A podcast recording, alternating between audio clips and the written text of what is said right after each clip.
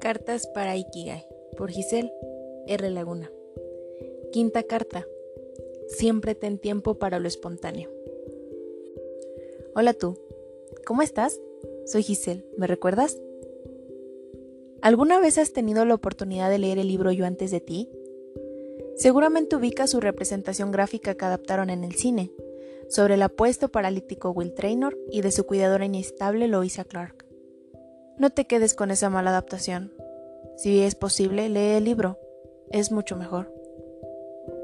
¿Por qué te comento esto? Por mi parte favorita del mismo, cuando Will anima a vivir a Clark. En otras palabras, le cuenta cómo era su vida antes del accidente que lo dejó en aquella triste situación. Will cuenta que nunca desaprovechaba el tiempo. Siempre estaba aprendiendo un nuevo idioma, conociendo lugares, comiendo con amigos, tomando riesgos.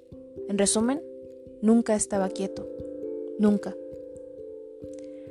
A menudo hacemos las famosas to-do list, o bien la lista de cosas por hacer.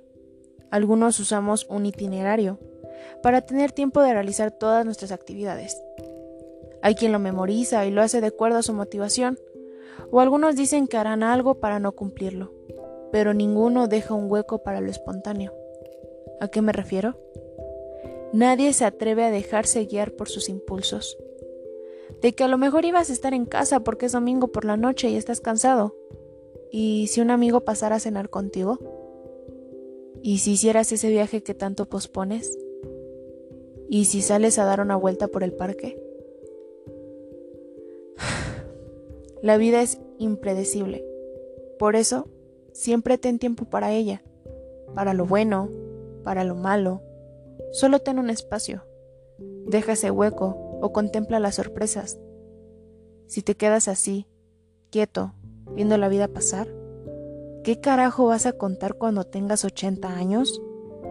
¿Qué historias vas a contar? ¿Qué recuerdos te harán mostrar una sonrisa? ¿Qué experiencias te darán paz? Que esto se te quede muy grabado. Y si por alguna razón lo olvidas, siempre tendrás esta carta. Con amor, yo.